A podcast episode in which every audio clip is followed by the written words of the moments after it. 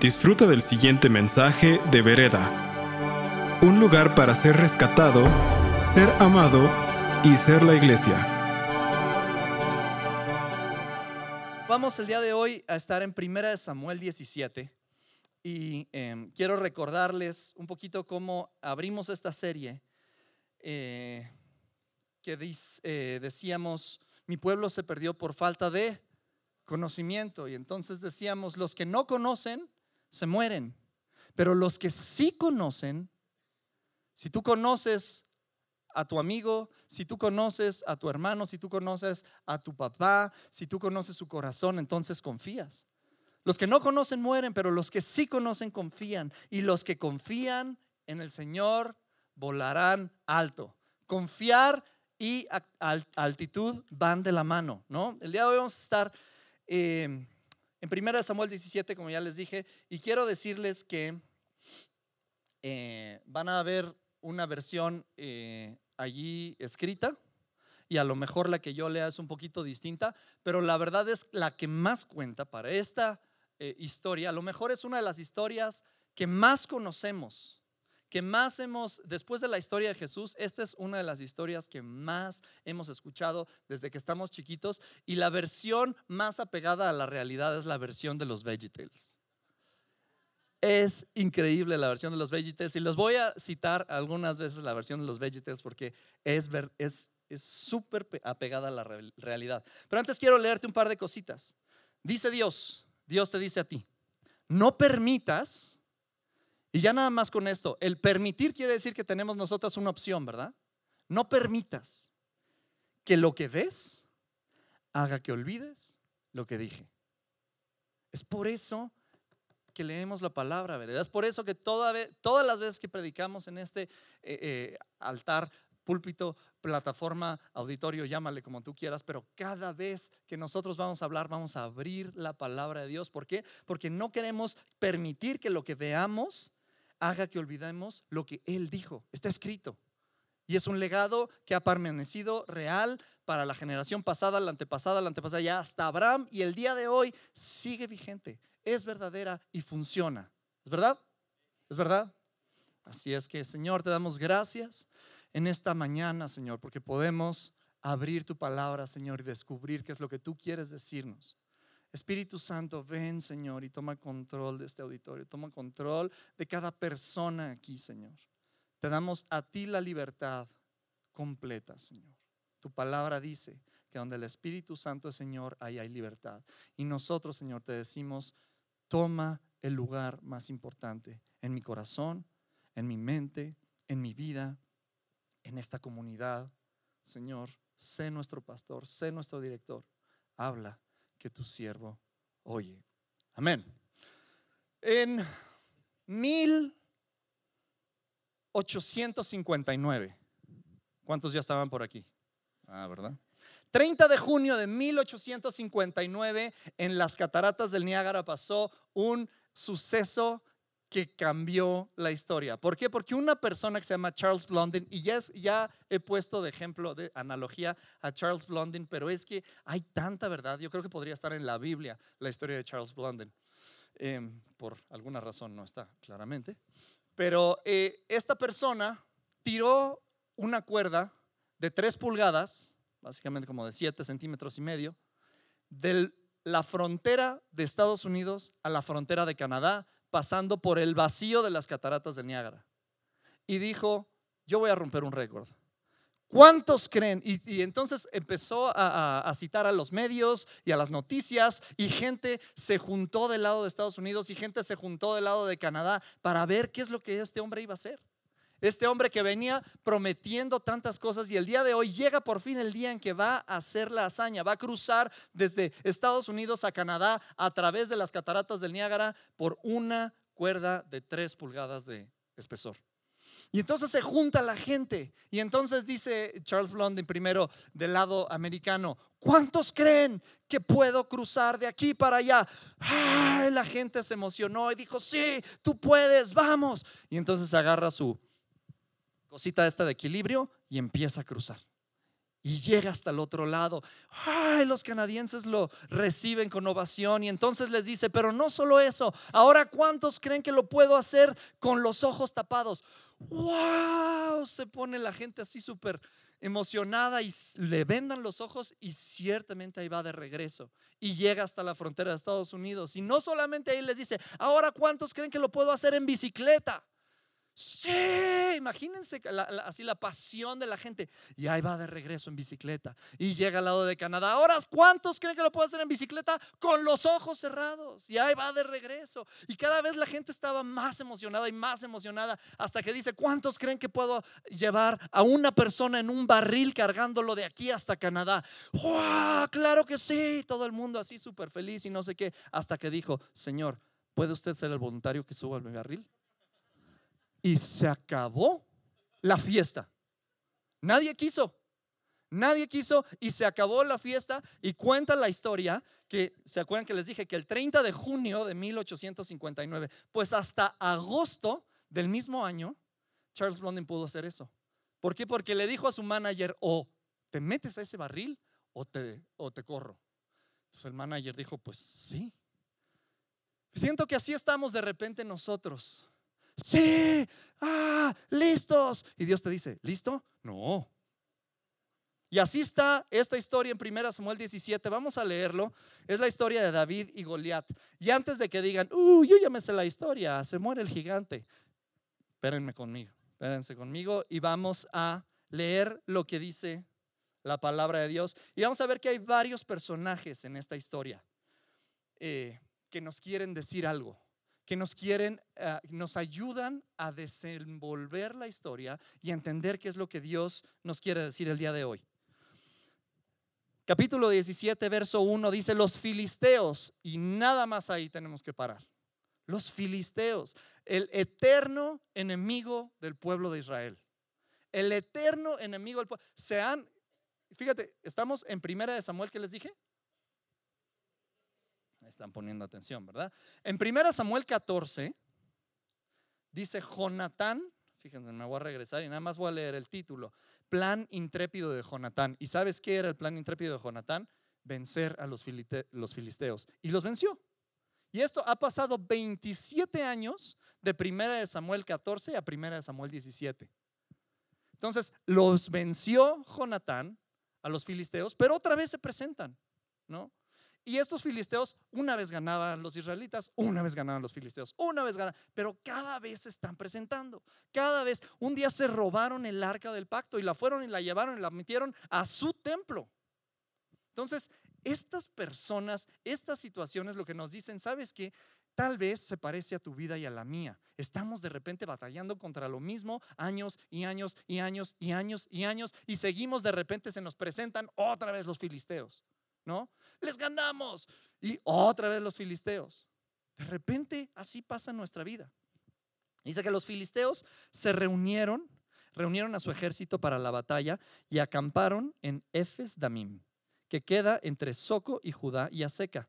Saúl, siguiente elemento, siguiente personaje de esta historia, y a este personaje le vamos a denominar como Cricri dijo, el rey de chocolate. Porque si era rey, pero era de chocolate. Saben la historia, ¿verdad? Lo habían puesto las, las, personas, querían un rey que pareciera rey. Y entonces, sí, en verdad, ciertamente, Saúl era el más alto, era el más guapo, era el más peludo, era el más varonil, era el más que parecía rey, ¿no? Pero en su corazón era de este tamaño, Saúl. Tenía una inseguridad tremenda. Y dice, Saúl respondió, reuniendo a las tropas israelitas cerca del valle de Elá, de modo que los filisteos y los israelitas quedaron frente a frente, montes opuestos separados por un valle. No sé si viste la película de Corazón Valiente, yo no la vi, pero me la cuentan porque yo no veo esas cosas. Pero están los ejércitos, ¿no? Frente a frente y se están diciendo, te voy a despedazar, te voy a abrir y te voy a comer tus intestinos. Y están así como intimidándose y así están en este momento. Hasta que en el verso 4, luego Goliat, chispas. Así están todos, como Charles Blondin, como la gente en, Charles Blondin. Sí, tú puedes, sí, ¿qué quieres? ¿Qué? Pero de repente Goliat dice, ¿quién viene? No, no, pues está así, ya siempre así, pues ya no. No, no este. Y fíjense cómo dice el verso 4. Luego Goliat, un campeón filisteo de Gat, salió entre las filas de los filisteos para enfrentarse a las fuerzas de Israel. Medía casi tres metros de altura. Llevaba un casco de bronce y nos empieza a describir cómo venía Goliat y la forma más fácil de que tú y yo la entendamos es una suburban blindada. Así venía Goliat. Venía con una, eh, este, una cosa que le cubría el pecho que pesaba lo que dos muchachos de secundaria. Eso le pesaba la armadura. Su flecha, su, lanza era del tamaño del, eh, donde se agarraba del tamaño del rodillo de un telar, como de este tamaño, y así la agarraba Goliat para lanzarla. Y nos empieza a decir todas estas cosas que hemos leído muchas veces y hemos entendido muchas veces que Goliat básicamente era invencible, era la figura que se les presenta que es imposible vencer. Y quiero recordarte que Goliat, un gigante, es de la familia que nos narra desde Génesis 6 que los demonios vinieron a la tierra y tuvieron hijos e hijas con eh, eh, los humanos y de ahí salió una generación híbrida, mutante, pseudo demonio, pseudo humano, que eran gigantes. Entonces esta persona representa definitivamente el mal. Es medio demonio, cuasi demonio. Tiene en su ADN partículas demoníacas. ¿no? Después, en número 6, nos dice que era descendiente de Asac, que era de los gigantes. O sea, pues nomás todo esto para decirles, ah, este Rodolfo se lo está haciendo. No, sí, es, es neta. O sea, es, es, es un gigante, es una persona que representa el infierno. Y se para delante del ejército y les dice, ¿quién va a venir? ¿Quién puede contra mí? necesitamos eh, eh, observar algunos puntos el día de hoy para entender, porque esta serie que se ha tratado acerca de confiar, acerca de soltar, acerca de esperar, acerca de dejarle las cosas a Dios y saber que Él está en control y yo no, y saber que Él tomar este segundo paso y seguir los pasos de Dios, a veces nos decimos, híjole, pues está súper padre, pero confiar no está tan fácil. Mejor yo solito, ¿no? Esperar, soltar. No, no, no. Yo necesito tener el control. O sea, yo necesito saber que las cosas dependen de mi inteligencia y de cómo yo hago las cosas. O sea, sí sé que Dios me ayuda y todo y no sé qué, pero al final yo. ¿No? Y a veces has escuchado esto, se trata de confiar y ahí es donde dices, chin, no puedo, no puedo. Y necesitamos nosotros reencontrar nuestra capacidad de confiar. Si es que este, la serie ya terminó, la serie ya se acabó y nada más quisiera yo dejarte con una última recomendación, un último ingrediente que tal vez yo siento que Dios lo está poniendo aquí porque quiere ayudarnos a poder soltar las cosas en Él, poder confiar.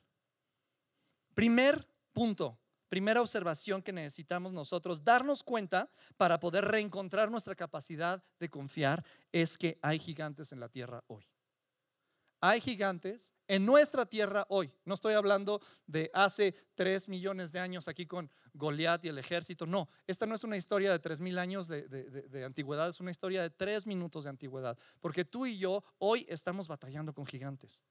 Así como si en Cristo, en la iglesia, en la fe, en victoria, pero los gigantes siguen hablando. De repente nos los encontramos. No estoy hablando de, de Jericó atrás. Jericó ya quedó en el pasado hace mucho tiempo.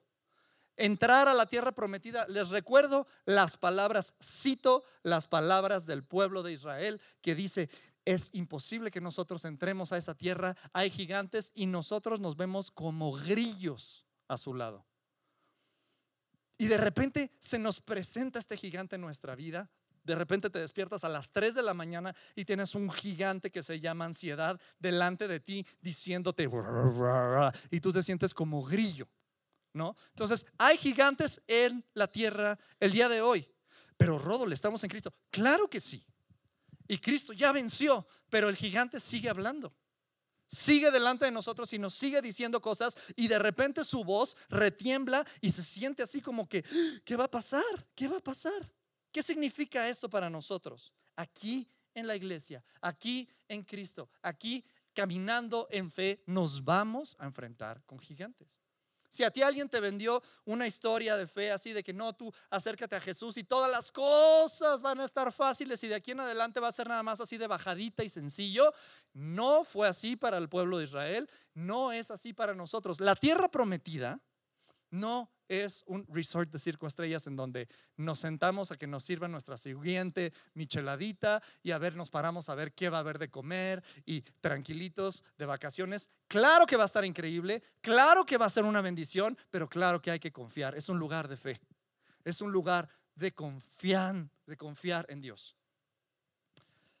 Cada día tenemos una oportunidad de recordar la fidelidad de Dios en el pasado y de saber esperar y confiar que ese mismo Dios está con nosotros enfrentando al siguiente gigante. ¿Así es? ¿Están medio presentes o no tan presentes? ¿Sí? Bien. Entonces Goliat, este bully profesional, esta persona que se dedicaba a amedrentar, que viene a retar, en el verso 4 y en el verso 8, fíjate cómo dice, em, entonces Goliat se detuvo y gritó mofándose de los israelitas. Ja, ja, ja, ja. ¿Quién creen que es? Que pueda enfrentarse a mí. Imagínate un tipo de tres metros, muy, tal vez no hasta, hasta la trave esta que está aquí, pero un poquito más abajo. Un tipo de tres metros que tienes que ver así para arriba y que te dice, ¿quién se va a enfrentar conmigo? ¿Quién me puede hacer frente? Nadie de ustedes. Y traía su escudero delante y todas estas cosas. Y, y qué raro que es un gigante para mí. A mí no, yo no sé por qué. Y, la verdad es que en esta cuestión de las historias de Dios no hay casualidades. Yo no sé por qué no se, se escogió a un ninja, por ejemplo, para presentarse contra el pueblo de Israel. O sea, un ninja hubiera estado bien un ninja, un, un, zombie. O la cosa que te dé más miedo, Drácula, yo que sé, para algunos de nosotros, los de la alabanza, algún reggaetonero, algo, eh, alguien que en verdad te dé miedo, ¿no? Este, alguien que se te presenta, porque un gigante, porque un gigante, un gigante al pueblo de Israel, escúchame lo que te voy a decir, un gigante al pueblo de Israel es lo que la alerta sísmica a un chilango. ¿De qué ríen? Es neta, es neta. Es, o sea, suena la alerta sísmica y yo, yo estoy en muchos chats que están ustedes y los veo cómo reaccionan. No me digan que no, aquí no hay gigantes. No. Suena la alerta sísmica y ¡ah! por todos lados salen corriendo. Están bien, están bien. Y se satura el sistema y es como la alerta, es como esta cosa que te recuerda la destrucción. Como esta cosa que una música, ¿se acuerdan como decía Andrea? Cuando Nabu ponía la música, entonces todo el mundo tenía que hacer. Sí, sí, sí, sí, no, qué miedo, qué temor. De repente se presenta el gigante y es ese tum, tum, tum, tum, tum, Esa música así de, nos vamos a morir. Así como el, no lo quiero hacer, no vaya a llegar protección civil. Entonces acabemos en otro lugar. Pero están aterrados, fíjate, en el verso 4 les habla, en el verso 8 están aterrados, en el verso 11 están aterrados y el verso 24, después de 40 días de presentarse de día y de noche, bueno, más bien de mañana y de tarde, están aterrados. 40 días. Imagínate, yo quiero que te imagines que tú estás ahí, estamos en el campamento y estamos listos para la batalla. Sí, te voy a despedazar. De repente se presenta esta cosa así enorme y entonces todos nos hacemos para atrás y decimos, ¿qué va a pasar aquí? No hay forma de que venzamos a este gigante. Está enorme, es, invencible.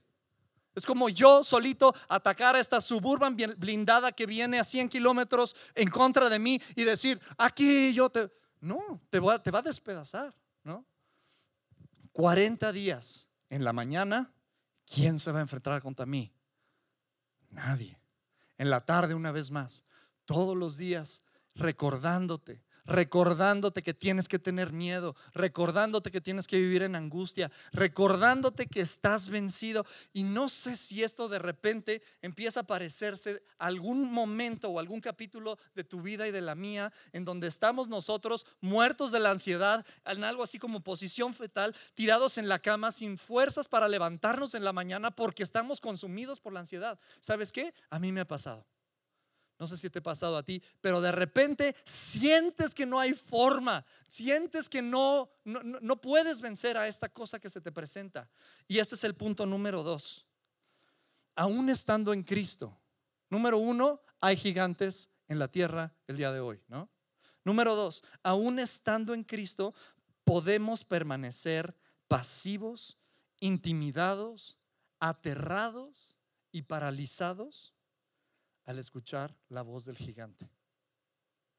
Estas personas, el pueblo de Israel, habían visto maná en el desierto, habían visto cómo se abre el mar rojo en dos, habían visto cómo se caen las murallas de Jericó, habían visto cómo conquistaron la tierra y conquistaron a los gigantes. Pero una vez más se presenta esta persona, esta, esta situación enfrente de ellos. Y en Cristo, en la victoria, en, eh, en la fe y en la iglesia podemos estar pasivos, intimidados, aterrados y hasta paralizados por la voz de, de ese gigante que nos aterra.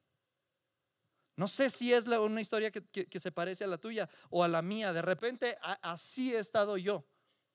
Y sabes que acabamos de cantar una canción, fíjate la incongruencia, acabamos de cantar una canción que habla de este nombre que es sobre todo nombre, inigualable, incomparable, este nombre ante el cual el cielo calla y el infierno tiembla. Y ese es el nombre que tenemos nosotros por herencia. Y ese es el nombre que nosotros tenemos para ir contra la batalla. Y de todas formas, a veces nosotros estamos así, sí, pero está enorme.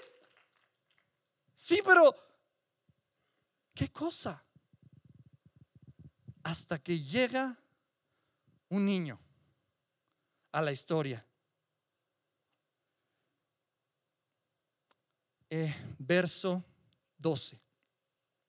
Y em, vamos a leer desde el, desde el 10. Dice, hoy desafío a los ejércitos de Israel, envíenme un hombre que me enfrente. Y cuando Saúl y los israelitas lo escucharon, quedaron aterrados y profundamente perturbados. Ahora bien, David era un hijo de un hombre llamado Isaí, efrateo de Belén. Y estaba David cuidando a las ovejas mientras sus hermanos, Eliab, Aminadab y Sama, estaban en la guerra. Y ya hemos visto que estas tres personas, Eliab, Aminadab y Sama, representan el que confía en Dios, el que tiene recursos y el que tiene talento. El que confía en Dios, el que tiene recursos y el que tiene talento. O sea, ahí estaban todos, estos grandes personajes, los cuales presentó Isaí mucho antes de David para ver si ellos iban a ser el rey de Israel, pero en ninguno de ellos iba a ser el rey de Israel. Y el rey de Israel está humildemente cuidando las ovejas de su padre. Y le dice a su papá, un día le dijo Isaí a David, vamos verso 17, toma esta canasta de grano tostado y estos 10 panes y llévaselos deprisa a tus hermanos y dale estos 10 pedazos de queso a su capitán. Y aquí es donde quiero citar por primera vez la versión de los Vegetables, porque se presenta David con pizza. Porque lo mandaron con panes y queso y entonces llega con unas cajas de pizza. ¿No está increíble? ¿A poco no sería la realidad? Vienen de buenas, ¿no? ok. A ver si el siguiente es mejor. Durante 40 días, cada mañana y cada tarde, el campeón filisteo se paseaba dándose aires delante del ejército israelita. Y entonces llega David con estos panes, con estos peces, con, e, eh, perdón, panes y peces, con estos panes y este queso. Perdón, es este la inercia de decir panes. Y y, dice la palabra de Dios que corre ante sus hermanos. Dice, corrió para saludarlos. Y mientras estaba ahí, David, y ¿cómo han estado? Miren lo que les traje, esta pizza. Y, qué onda, qué ha pasado. Y no sé qué, de repente, ¿quién es el hombre? En medio de esta, así es este gigante, ¿no? No respeta momentos.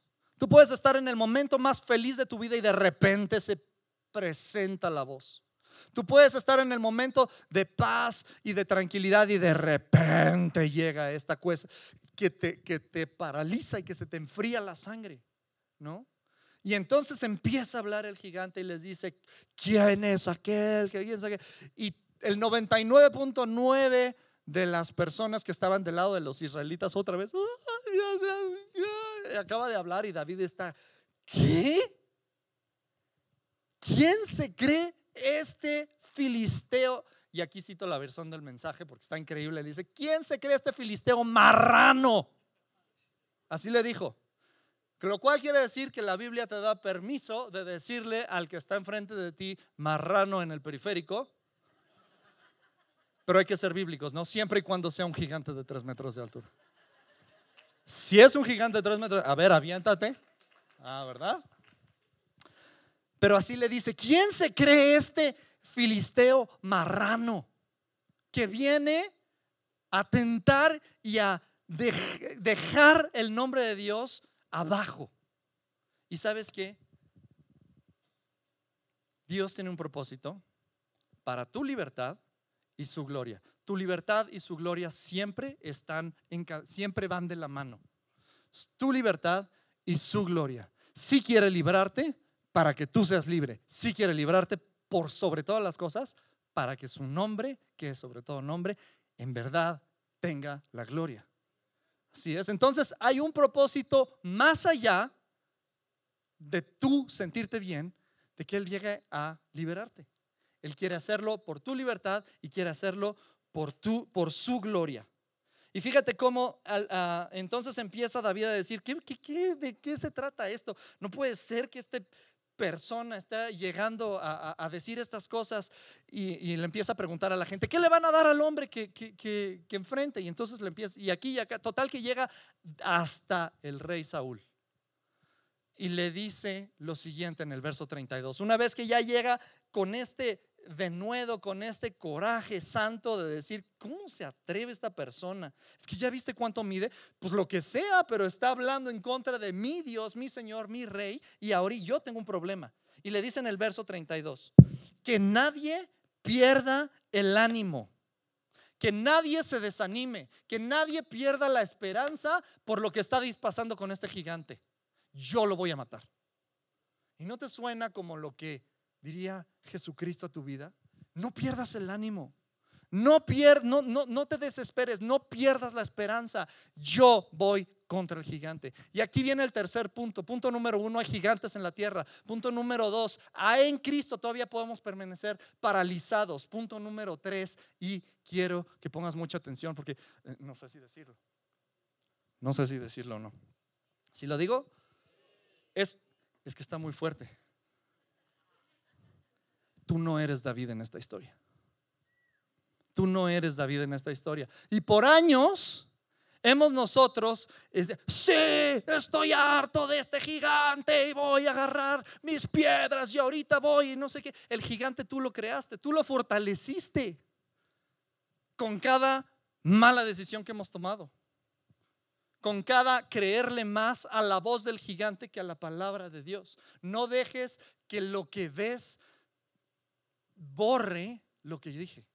Y a veces hemos dejado que lo que vemos borre lo que está escrito aquí. Y eso le da poder a ese gigante. Y ahora nosotros nos paramos. Tú no eres David en esta historia. Entonces, ok, es David en Génesis, perdón. Jesús eh, son, hay 66 libros en la, en, la, en la palabra de Dios, ¿correcto? Pero un mensaje. Todo apunta a Jesús. Todo apunta a el Salvador. Todo apunta a el Redentor. Jesús en Génesis, Jesús en Éxodo, Jesús en los profetas, Jesús en Apocalipsis, Jesús en las epístolas, Jesús en toda la Biblia. Por lo tanto, Jesús en Primera de Samuel y por lo tanto Jesús en Primera de Samuel 17. ¿Es correcto? Entonces, ¿dónde está Jesús aquí en el valle de Elá? ¿Es Goliat, el gran gigante? Obviamente no, ya vimos que él viene del infierno. Ah, es Saúl, el rey de Israel, claramente. Nombre, Saúl es el rey de chocolate y está apavorido, metido en su, así está como eh, ¿quién va a venir a pelear? Y todos voltean a ver a Saúl porque es el más alto. Y Saúl, espérame, nomás, nomás tomo esta llamada. Y yo, resuélvanlo, resuélvanlo, ahorita regreso. Saúl no. Tiene que ser el muchachito de Belén, enviado por su padre, rechazado por sus hermanos, que viene a salvarte a ti y a mí de ese gigante. Hemos tomado la mala decisión de nosotros ir a enfrentar como bravucones al gigante cuando no te toca a ti. Ya lo hizo Jesús. Ya lo hizo Jesús. Entonces yo no soy David en la historia. Y esta serie se ha tratado acerca de, eh, eh, de soltar y, chécate cómo desde la, primera vez, y a lo mejor ha pasado esta, esta voz del gigante que eh, te, dice, te dice Rodol en actitudes y, y altitudes, tienes que soltar. El aceite solamente se multiplica cuando es derramado. Y llega un gigante que se llama control enfrente de ti, te dice, tú sueltas y te quedas en la ruina. Derramas ese aceite, esas últimas tres gotas que te quedan y vas a ver cómo te va a ir. Mañana no vas a tener ni para comprar naranjas y vender jugos en la calle. No, no, no, entonces sí, no, mejor sí. Y entonces eh, llega Sam y te dice, ¿sabes qué? No confíes en el equilibrio de tus piernas, estás agarrado de un arnés, aviéntate, ¿se acuerdan del ejemplo? No, no. Y llega el gigante y te dice, tú te avientas y vas a perder todos los dientes. Porque así dice, ¿no? Y tú no, no, ok, entonces aquí, y así se presentan estos gigantes. Entonces nosotros decimos, no, ya basta, sí, yo lo voy. No, no, no te toca pelear. Ok, muy bien, ya entendí. El gigante es malo. Goliat viene del diablo. Saúl es el rey de Yo no soy David. Entonces, ¿yo quién soy? ¿De qué se trata esta historia? ¿Qué me toca a mí? ¿Cuál es mi punto? ¿Y cómo yo puedo colaborar para entonces reencontrar mi capacidad de confiar? Porque esta serie nos ha estado diciendo el Señor, necesitamos confiar para lo que viene. Estamos entrando a la tierra prometida y está llena de gigantes y es importante entender que ya fueron vencidos los gigantes. Tú solamente eres la piedra. La piedra que Jesús va a usar para matar al gigante. Tienes que poner de tu parte, pero no te toca a ti pelear. Y aquí me fascina cómo entra toda esta cuestión que nosotros estudiamos y, tenemos en el corazón, que es em, ser rescatado, ser amado y ser la iglesia. Pero entonces, ¿qué significan? Entonces, Goliat, eh, eh, eh, el infierno, ya supimos qué nos dice, ¿no? ¿Qué quieren decir los guerreros? Fíjate, todas las voces que hablan a tu vida para influenciarte. Todos los guerreros israelitas son una voz. Saúl es una voz. Goliat definitivamente es una voz. Y, en nosotros, y David o Jesús es otra voz. ¿Qué dicen los guerreros? Los guerreros dicen, ay, no, qué miedo, no, no hay que ir, no hay que ir, no, vamos a estar aquí, no, ¿vas a ir tú? No, yo no voy a ir, ¿vas a ir tú? No, yo no voy a ir.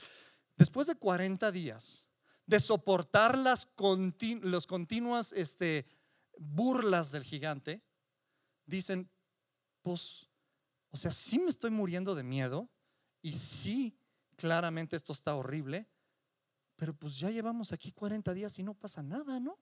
No enfrentes al gigante, mejor vamos a quedarnos. Mira, aquí en el campamento están los, los hermanitos chiquitos que nos vienen a traer pizza. Hay fogata, tenemos una tienda en donde dormirnos en la noche. Hay que hacerle así nomás al gigante. Ay, ahí, ahí sigue, ahí sigue. Pero si veo para acá, no, no, mientras no me le acerque, pues sí voy a tener miedo, pero no me mata, ¿no? No hay que hacerle caso al gigante, no hay que, no hay que hacerle frente al gigante. ¿Para qué? Aquí estamos bien, pues sí, muertos de miedo. Y hemos vivido al 30%, si bien, de la redención y la victoria que Jesús nos dio. ¿Por qué? Porque pues no, mejor no hay que encarar al gigante, así nomás desde aquí. Tranquilos, aquí puedo comer, vengo a la iglesia, me regreso, no pasa nada. Este, sí, gloria a Dios, gloria a Dios. Eh, Esa es la voz de los guerreros. ¿Qué dice Saúl? Fíjate en el verso 32. Um, no se preocupe por, eh, eh, ¿cómo, fue que, que dijimos acá? Que nadie pierda el ánimo por este gigante. Yo voy a ir a pelear. ¿Y qué le contesta Saúl? Y cito a los VeggieTales. Está Saúl tomándose su drink así en la tienda. Cuando llega un pequeño brócoli que quiere vencer un pepino gigante y le dice, no te preocupes, porque hasta más hasta así habla David así como niño. No te preocupes, Saúl, yo voy a ir a matar al pepino. Eso es lo que hace Saúl. ¿Qué? ¿Cómo crees? No hay forma. Es imposible, no seas ridículo, responde Saúl. No hay forma de que tú puedes ganarle. Eres tan solo un muchacho y él ha sido hombre de guerra desde su juventud, pero eh, David insiste. No, no, no, es que tú no sabes. Entonces, total que están ahí en el dime y direte y esto, ¿y qué vamos a hacer? Y no sé qué le dice, ok, muy bien, fíjate lo que te dice Saúl. Esta es la voz de Saúl para ti. Y no hay que, no hay que hacerle caso. No eres perfecto, no tienes lo que se necesita. ¿No te acuerdas lo que hiciste ayer? ¿No te acuerdas lo que estabas pensando hace tres días? Claramente no puedes enfrentar al gigante en el nombre de Jesús. No eres un hombre de Dios. Pero si te pones la armadura, a lo mejor vas a parecer como que eres más fuerte. A lo mejor entonces pueda ser que le hagas creer que tienes lo que se necesita. Claramente no tienes lo que necesita. Saúl, hace dos capítulos, le dice Samuel, ¿sabes qué? Ya nos traes hasta el gorro a Dios y a mí. Y dice Dios que ha apartado el trono de ti y se lo va a dar a alguien que sí sea competente para dirigir a Israel. ¿Y sabes qué le dice Saúl? Ok, está bien, sí, ya, no voy a ser el rey y todo. Nomás no le digas a nadie, ven caminando conmigo como que yo sigo siendo el rey. Así es, Saúl es el tipo que pone facetas, pone fachadas, se presenta como, pero realmente está súper inseguro y te está diciendo, cubre tu inseguridad. Y Dios te está diciendo, no, sé vulnerable, ve con alguien, enfrenta las cosas, no te quedes como estás, llega con, el corazón como eres. Y Saúl te dice, no, no, no, no, ni se te ocurra, ¿eh? no, tú no puedes. Pero ¿qué te dice David? O sea, ¿qué te dice Jesús? Que nadie pierda el ánimo, que nadie se desanime, que nadie pierda la esperanza. Yo voy a ir a pelear y a vencer, porque yo ya vencí al oso, porque yo ya vencí al león. ¿Y qué significa eso para ti, para mí? ¿Te acuerdas hace tres años que me necesitabas y cómo me presenté a tu vida? ¿Te acuerdas hace diez años cuando estabas en esta situación? Y fíjate, hoy sigues vivo yo puedo vencer a ese gigante que se para delante de tu cama a las 3 de la mañana y te dice, no vas a poder. Y te enfría la sangre, pero Jesús te dice, nadie pierde el ánimo, yo voy y le gano. Amén. Ese es nuestro Jesús. Ese es nuestro Dios. Y eso es lo que te estoy diciendo acerca de ser rescatado y ser amado. Él va por ti a un río, al fondo del agua, y saca esta piedra. Te rescata te limpia y te pone en su bolsita. Y aquí vas cerca de Él, cerca de su calor, cerca de su corazón. Te trae en su bolsa. Pero llega un día y hasta ahí, hasta ahí todo es tan lindo. Esta parte de ser rescatado, tan bonito, tan tranquilo. Pero llega un día en que Jesús mete la mano a su bolsa y saca su piedra favorita, o sea, tú y yo. Y tú dices, pues, ¿qué está pasando, no? Pues te voy a decir qué está pasando. Empezó a hablar el gigante y quiere usarte. Y entonces no solamente ahí, entonces tú empiezas a escuchar la voz del gigante y sientes que Jesús mete su mano y te saca y te pone en su onda y empieza a darle vueltas empieza a darle vueltas, empieza a darle vueltas. Y a este punto tú lo único que estás diciendo, ¿por qué esto se siente horrible? Estábamos mejor en el río, ahogados, y ahora siento que todo me da vueltas y se escucha la voz del gigante. Prepárate porque estás a punto de ser impulsado a vencer al gigante, pero no es con tu fuerza. Dale un aplauso fuerte. Le pido al equipo de alabanza si viene. Es momento de ponerte súper feliz. Porque estás a punto de ser impulsado contra ese gigante. ¿Y qué crees? Lo vas a matar, pero no te tocaba pelear a ti. Es Jesús. Yo te voy a decir una cosa. Los gigantes existen, hablan, te dicen, pero ya están vencidos. Y es como esa analogía de la serpiente, ¿no? Tú sabes que si a una serpiente le cortas la cabeza, la matas y dejas ahí la cabeza ahí, este, la pisas tres días después, todavía tiene veneno para matarte. Qué cosa más rara. Solamente ten cuidado en no acercarte a la boca de esa serpiente. Punto final. Ahí está muerta. ¿Qué te va a hacer una, una, una cabeza de serpiente ahí solita? Nada, a menos de que tú vayas y te acerques y la pises.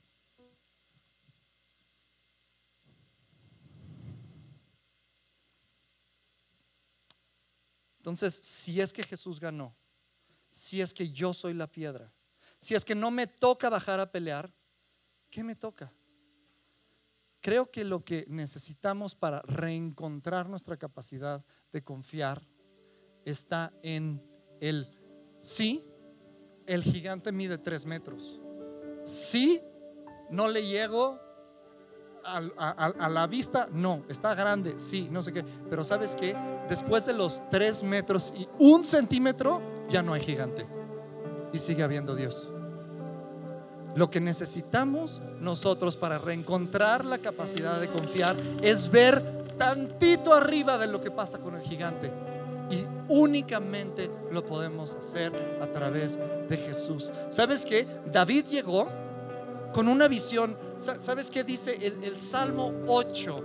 en el verso 3, cuando veo los cielos, las estrellas, la obra de tus manos, cuando veo de qué tamaño eres tú. Este era el canto de David. Entonces, cuando llega a enfrentarse a ese gigante, pues dice, pues sí, sí está bastante más grande que yo, pero no está más grande que Dios. Yo me acuerdo hace tres años que fuimos, mi familia y yo, a Puebla y nos subimos al, a la rueda esta de la fortuna de Puebla, que todos ustedes han visto. Y desde abajo la cosa se ve impresionante, la cosa se ve enorme y todos, todos viendo todos los edificios y cómo esta cosa le gana, ¿no? Pero esta cosa te agarra en el punto del piso, ¿no? Ahí te subes al carrito y te va levantando y te va levantando, te va levantando. Y cuando llegas a la parte de arriba, la perspectiva es completamente diferente. No importa si había tráfico, si había mucha gente, si lo que sea. Cuando tú estás arriba, todo se ve pacífico y bonito. Y sabes que esa rueda de la fortuna se llama adoración. La adoración, llegamos nosotros viendo una cosa enorme, llegamos nosotros diciendo, qué caos fue llegar, no, sí, mira cuánta gente hay aquí, mira qué difícil está entrar y no sé qué, pero te agarra en ese lugar y te levanta y te lleva y te da una perspectiva, que es la perspectiva que tiene Dios, y te dice, desde aquí es como yo veo las cosas, y por más gigante que sea el gigante, no es del tamaño en el que yo puedo estar. Gracias por escuchar este mensaje de Vereda. Esperamos que haya sido de impacto para tu vida. Para más mensajes como este, visita vereda.mx.